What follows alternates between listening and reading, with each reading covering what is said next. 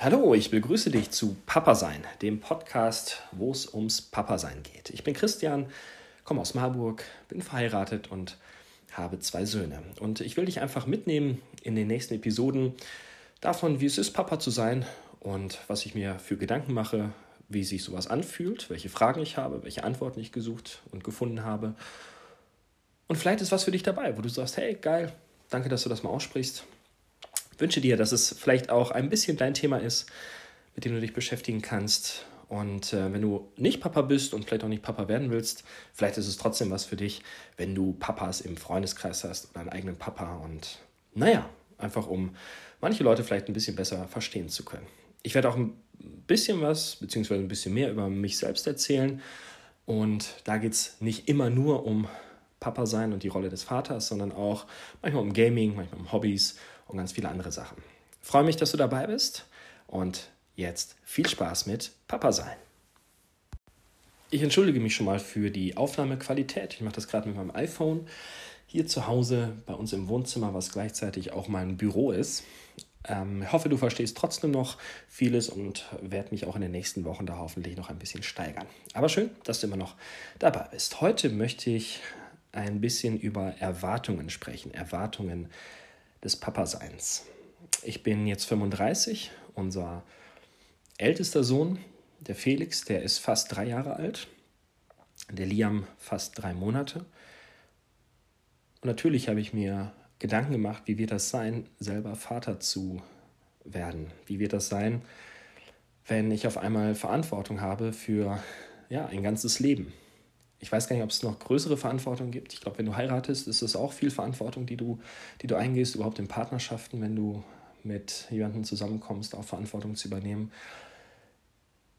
Aber für so ein kleines Lebewesen, für ein Baby und für ein Kind und auch später darüber hinaus Verantwortung zu übernehmen, da ist, das ist etwas, ähm, was mir echt krass klar geworden ist, dass das bedeutet, ein ganzes Leben lang Verantwortung für einen Menschen zu übernehmen.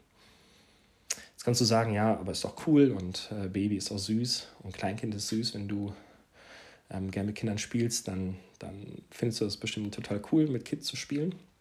Mir geht es auf jeden Fall so, ich spiele auch gerne mit Kindern, aber ähm, ich bin auch einfach happy, wenn dann die Eltern kommen und sagen, hey, ähm, wir müssen los und ich dann so mein Leben wieder für mich habe.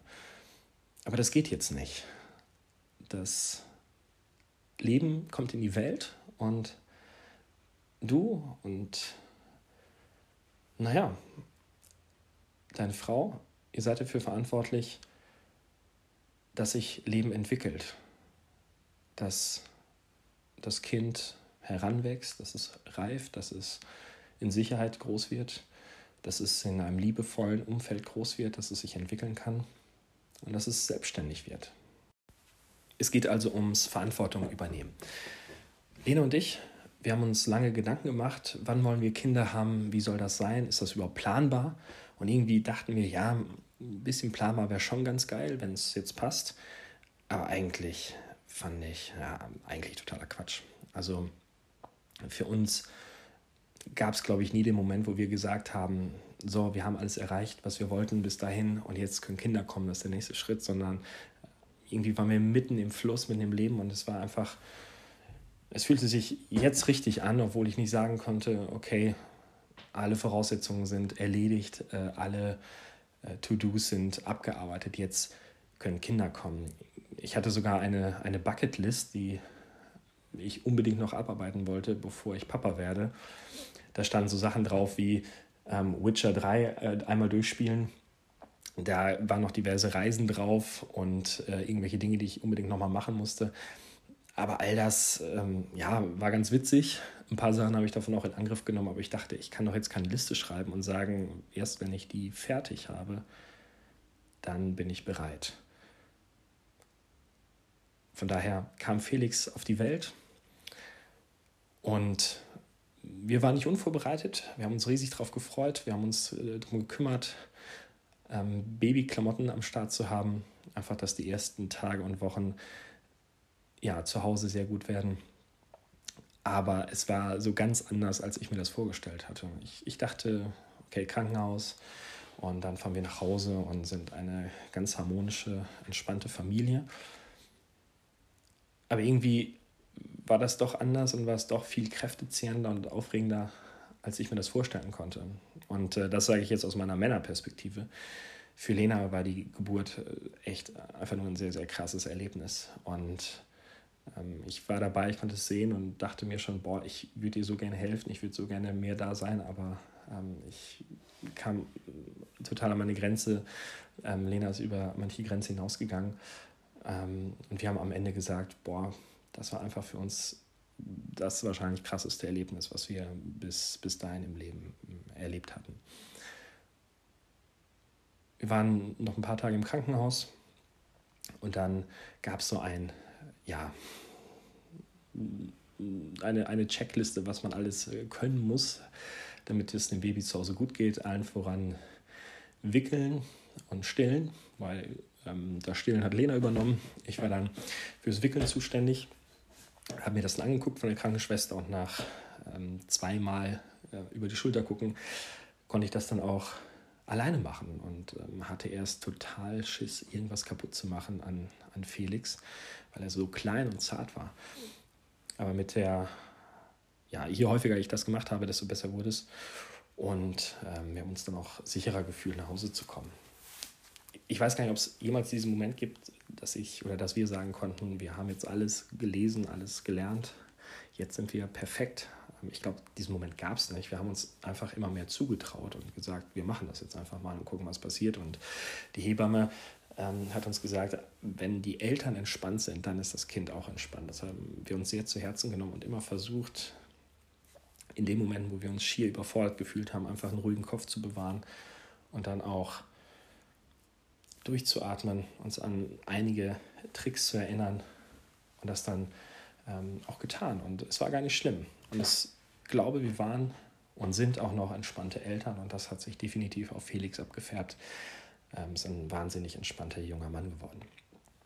Von daher, ja, Erwartungen waren da, die, wo ich sagen würde, ich habe nicht diese, diese Checkliste gehabt, das und das alles erfüllen zu müssen, um Papa zu sein, sondern es ging allen voran darum, haben wir als Familie ein gutes Gefühl, trauen wir uns zu, Eltern zu werden. Und das liegt nicht nur an mir und Lena, dass wir uns das zugetraut haben, sondern das liegt ganz, ganz besonders auch an unseren Freunden, auch an unserer Familie, die uns unglaublich zur Seite gestanden hat, die immer da waren, wir sie gebraucht haben.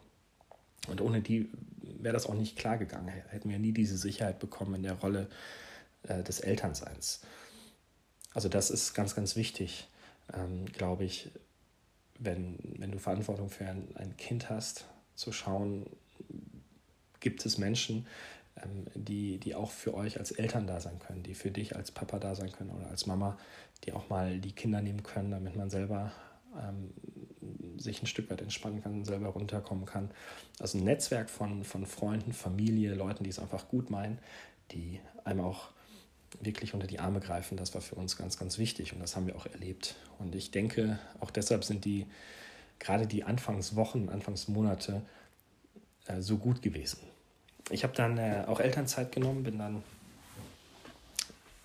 zu Hause geblieben, einen Monat lang und habe mich dann hier konsequent um meine kleine Familie gekümmert.